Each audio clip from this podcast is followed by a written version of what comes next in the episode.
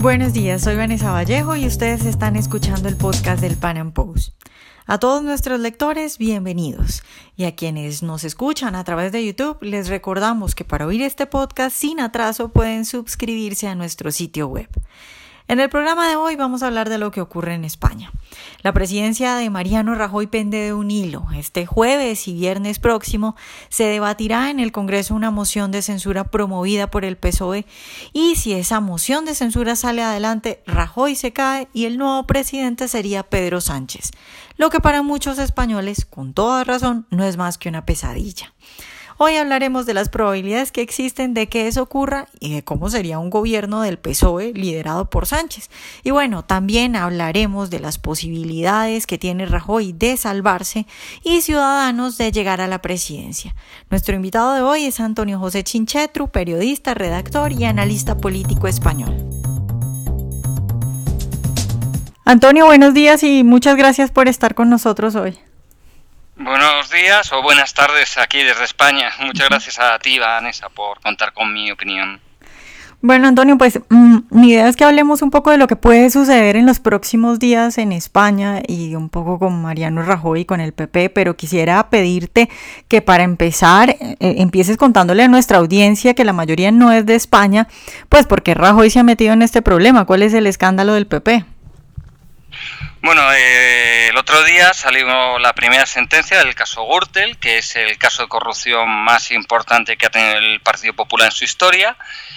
Eh, se impuso penas fuertes a antiguos altos cargos del partido, sobre todo al antiguo tesorero, y en esta sentencia se nombra responsable civil a título lucrativo al Partido Popular. ¿Esto qué significa? No se le acusa directamente o no se le condena directamente por haber formado parte como partido de la trama de corrupción, pero sí se considera que se ha beneficiado de ella. Es un, realmente para mí es una figura jurídica bastante compleja, porque aquí lo importante es que tú has sacado beneficio de un hecho delictivo con independencia de que tú supieras que el origen de ese dinero era ilegal o legal. O sea, lo curioso es que, claro, es como si a ti tú das un servicio, yo qué sé, tú eres un vendedor de fruta, te, te, compran varios kilos de peras, varios kilos de manzanas y te pagan y después te dicen, oiga, usted es responsable civil a título lucrativo porque el señor que le ha pagado estas peras y estas manzanas eh, lo ha hecho con dinero que ha conseguido robando. O sea, es, mm, bueno, es que tú no sabes dónde viene el dinero. Dicho esto, también es muy difícil de creer que las altas esferas del Partido Popular no supieran que sus tesoreros estaban manejando dinero negro. Antonio, pero también había unos problemas de, de, contratos, ¿no? Que el PP había dado contratos a dedo. Claro, todo esto está relacionado con esto. O sea, el PP, digamos, la trama era que para dar ciertos contratos públicos en ayuntamientos controlados por el Partido Popular, los empresarios tenían que pagar comisiones, coimas, mordidas a cambio de estos contratos y este dinero iba a parar a lo que se llamaba la caja B del Partido Popular que se servía para financiar el partido. Ya digo que esto lo manejaban los tesoreros y la sentencia dice mm, que eran los tesoreros los que estaban metidos en esto y también se ha condenado a los alcaldes que entraron en esta, o a otras personas que entraron en esta red corrupta. Pero, claro, se considera que el Partido Popular es culpable porque se benefició de esto. Yo insisto, a mí mm, no se ha condenado el PP, en eso tiene razón el Partido Popular, pero tampoco es muy creíble que a lo largo de los años estuviera toda esta trama y que Mariano Rajoy u otros dirigentes del Partido Popular no supieran de dónde salía el dinero que servía para financiar sus campañas. Claro, eh, Antonio, pues esta semana, a finales de esta semana van a discutir la moción de censura que promueve el PSOE. ¿Tú crees que eso va a prosperar o lo es difícil? Bueno, la situación es muy complicada. Si tú el ayer mismo me decías va a prosperar, yo te diría, o antes de ayer te diría, no, casi seguro que no. A día de hoy eh, no sabemos, eh, las cosas se están precipitando. El PSOE tiene 84 diputados, más uno de Nueva Canarias, que fue en coalición, una diputada de Nueva Canarias, que fue en coalición con ellos a las elecciones. Son 85 diputados. Esto indudablemente está lejísimos de los 176 diputados que necesita el PSOE para que triunfe la moción de censura. Hay que sumarle los diputados de Podemos, tampoco llegan con estos y ahora, eh, bueno, se da por hecho que los independentistas catalanes les van a apoyar, de tal modo que ya estarían rozándolo, se les quedarían muy poquitos diputados y ahí entra el juego, en juego el Partido Nacionalista Vasco. El Partido Nacionalista Vasco está mareando la perdiz. No sé si allá utilizáis esta expresión. No, no, no, no. No. Bueno, pues está, digamos, jugando al despiste. Está que sí que lo apoyo, que no lo apoyo, no deja nada claro. Eh, hoy mismo un periódico digital aquí en España, El Independiente, ha dicho que el PNV ya ha decidido apoyar la moción, pero eh, el PNV... Estará negociando a ver qué le ofrece el PSOE, ¿no? Exactamente, yo supongo que ahora mismo el PNV está negociando.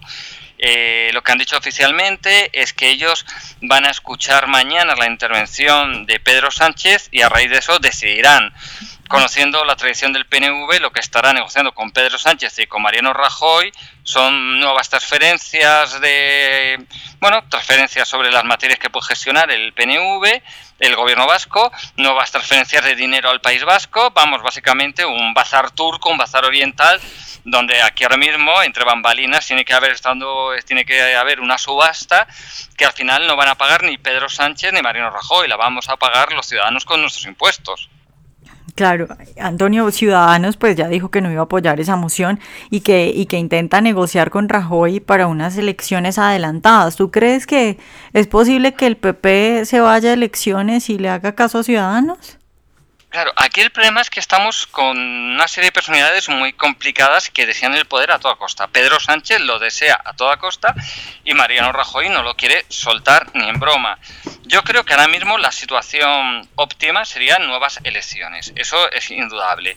El gobierno está muy tocado en su imagen, no tiene margen de maniobra, Ciudadanos le ha retirado la confianza el Parlamento va a estar paralizado si sigue Mariano Rajoy, eso es indudable. También hay que decir que aquí estamos viendo mucha hipocresía, porque el caso Gürtel es muy grave, es un caso de corrupción muy grave, pero comparativamente con los casos de corrupción que ha protagonizado y que está protagonizando y que se están juzgando ahora mismo del PSOE, es menor. O sea, eh, eh, comparativamente el PSOE tiene casos de corrupción por 10 veces el monto por el cual se le ha condenado el Partido Popular. Hay una gran hipocresía. Pero ahora Ciudadanos se está presionando. El problema de la moción de censura, esto igual hay que explicarlo a un oyente latinoamericano.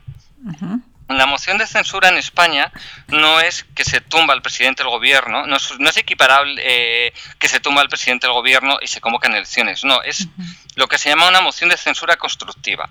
Significa que tú tumbas a un presidente del gobierno y pones a otro. Entonces, este otro puede gobernar lo que quede de legislatura, que en este caso son dos años. Ahora bien, Ciudadanos, ¿qué es lo que pide?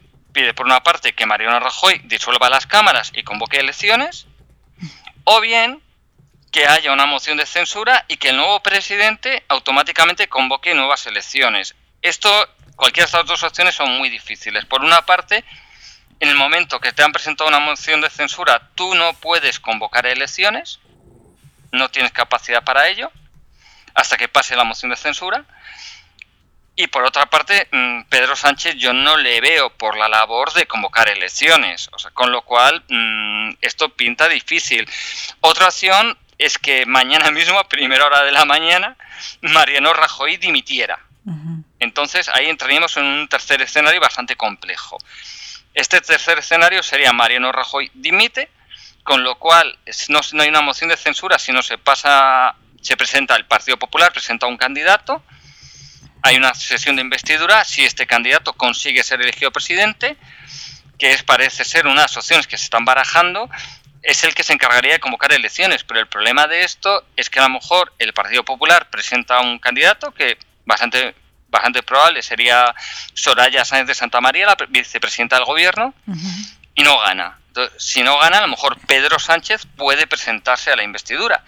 Y en este caso, mientras en la moción de censura Pedro Sánchez necesita la mayoría absoluta, la mitad de los diputados más unos, más uno, 175, en, con esa otra vía lo necesitaría para ser elegido en una primera votación, pero si no resulta elegido, en una segunda votación con mayoría simple lo conseguiría. Con lo cual, al final, este truco para evitar que Pedro Sánchez sea presidente del gobierno podría ser lo que le llevaría a presidente de gobierno.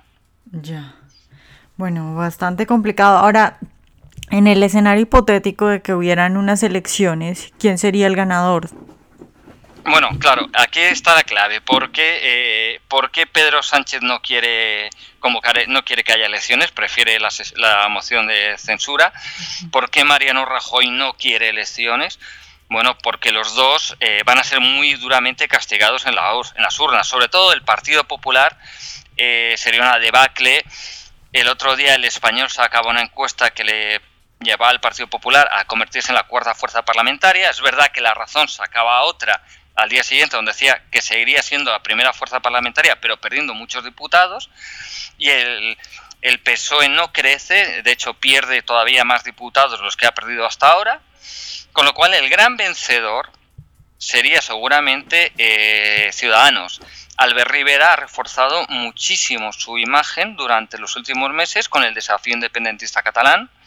Ha ganado muchísimo apoyo del electorado tradicional del Partido Popular. Están viendo a alguien que defiende políticas que en su día defendió el Partido Popular, que mantiene firmeza frente al independentismo catalán y que además no se le conocen casos de corrupción con lo cual es bastante probable que fuera el gran ganador. Y la incógnita es Podemos. Algunos dicen Podemos saldría beneficiado, pero Podemos, la verdad, es que por su comportamiento desleal eh, con todo el tema de Cataluña, eh, también es bastante probable que muchos eh, de sus votantes les abandonaran. Incluso muchos se podrían ir a Ciudadanos, lo cual es irónico, porque serían del partido más radical al partido que a día de hoy representa la mayor moderación del arco parlamentario español. Ciudadanos es entonces para ti la mejor opción. ¿Cómo sería un gobierno de ciudadanos para explicarle un poco a nuestra audiencia latinoamericana? Bueno, Ciudadanos eh, está dentro de lo que es el consenso socialdemócrata tradicional español. Ellos se definen como liberal, socialliberales, liberales. Son un partido de derecha moderada, básicamente. Eh, que sí que son firmes en algunas cuestiones que para gran parte del electorado español son muy importantes, como es la unidad de España, eh, hacer frente al desafío independentista catalán, que es un tema muy, muy grave y que desde mi punto de vista eh, atañe directamente a libertades individuales de muchos catalanes piensa Vanessa que en Cataluña no solo está el tema lingüístico de que no se pueda estudiar en los colegios en castellano, solo en catalán, que se multe a los comercios que rotulan en castellano, o sea, no hay una libertad de los comercios para rotular y poner sus carteles en el idioma que quiera, se les obliga a utilizar el catalán. Eh, no solo eso, sino que estamos viendo que está habiendo un acoso brutal con amenazas directamente de muerte a periodistas, acoso a diputados del Partido Popular, acosos a diputados de Ciudadanos, acoso a diputados del Partido Socialista. O sea, realmente eh, el tema del independentismo catalán es un tema muy grave que no solo afecta a la unidad de España, sino que afecta también a libertades individuales concretas de ciudadanos que viven en Cataluña.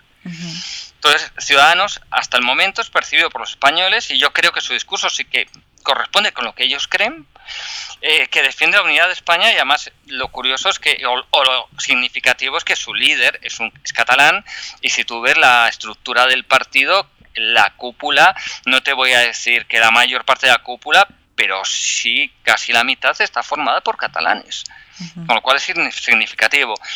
En materia económica, digamos que es un partido típico europeo, de lo que aquí muchas veces se llama liberales, pero que realmente son socialdemócratas moderados. O sea, que sería un yo creo que sería un gobierno, no te voy a decir que para mí sea el ideal, pero dentro de lo que ahora mismo tenemos en España sería lo, lo preferible. ¿Ciudadanos está más a la derecha del PP? Eh, no, no, no, no, no, no creo, por ejemplo, en temas morales el PP es mucho más conservador.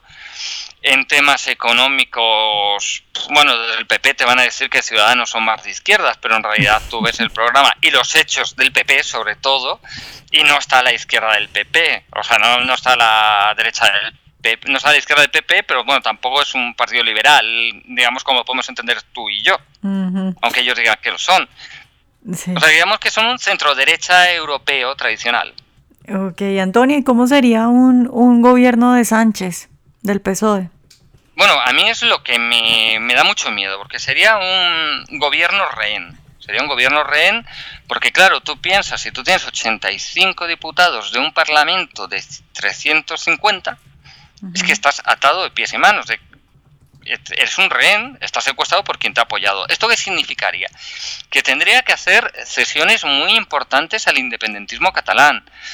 Eh, los independentistas catalanes ya han dicho que para apoyar a Pedro Sánchez quieren cosas como que los políticos que están encarcelados en prisión preventiva por haber violado la ley, porque no están encarcelados por, eh, por sus ideas, sino porque han hecho, han cometido actos que presuntamente, y creo que resulta evidente, son contrarios a derecho, bueno, pues que esta gente eh, sea liberada. Primero es una petición que dices, es que un presidente del gobierno en España no tiene esa capacidad. Esto corresponde a los tribunales. También dicen que, bueno, pues que Carles Puigdemont y los otros políticos fugados para no hacer frente a la justicia puedan volver a España. Estamos en lo mismo. Es la justicia la que debe decidir si hay cargos penales contra esta gente o no los hay. Eso no le corresponde. Entonces, ¿qué puede hacer Pedro Sánchez? A mí me da miedo que sería capaz de hacer, porque es verdad que siempre tienes una capacidad de presionar a la fiscalía, de presionar a los jueces. No solo eso, sería un rehén de Podemos, con todo lo que esto significa. Y creo que a un latinoamericano no hay que explicarle lo que significa Podemos. O sea, creo que conocéis perfectamente cuál es el origen de Podemos, sus vínculos con, bueno, no solo con el chavismo, con Hugo Chávez, con Nicolás Maduro.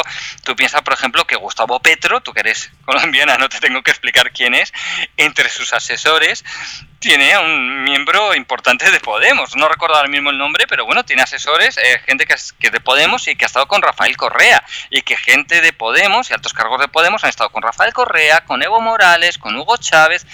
Y claro, ahora mismo ya Pablo Iglesias ha dicho una cosa. Ha dicho, nosotros queremos, ha pasado a decir que queremos una moción de censura para que se convoquen elecciones, como decía Ciudadanos, a decir, queremos una moción de censura, pero sin elecciones inmediatas, sino agotar la legislatura y con un gobierno del que nosotros formemos parte. O sea, tú imagínate una coalición donde esté el PSOE con Podemos. Y bueno, creo que todos sabemos lo que ocurre cuando en una coalición hay un partido moderado, de socialdemócrata moderado, con un partido radical, comunista. En fin, la experiencia histórica siempre nos enseña que cuando en una coalición de gobierno hay moderados con totalitarios, terminan imponiéndose los totalitarios. Claro. Antonio, ya para terminar y para resumir, si tú tuvieras que apostar a, a qué va a pasar, ¿a qué apostarías? Pues mira, no me atrevería a apostar más de más de 10 céntimos porque es la apuesta más arriesgada de mi vida. Eh, es lo que te decía, yo el martes hubiera apostado, bueno, pues hubiera apostado sin problema 10 euros, tampoco me voy a pasar, eh, a que Mariano Rajoy va a continuar. A día de hoy creo que me apostaría 5 o 10 céntimos, no euros, a que Mariano Rajoy va a caer.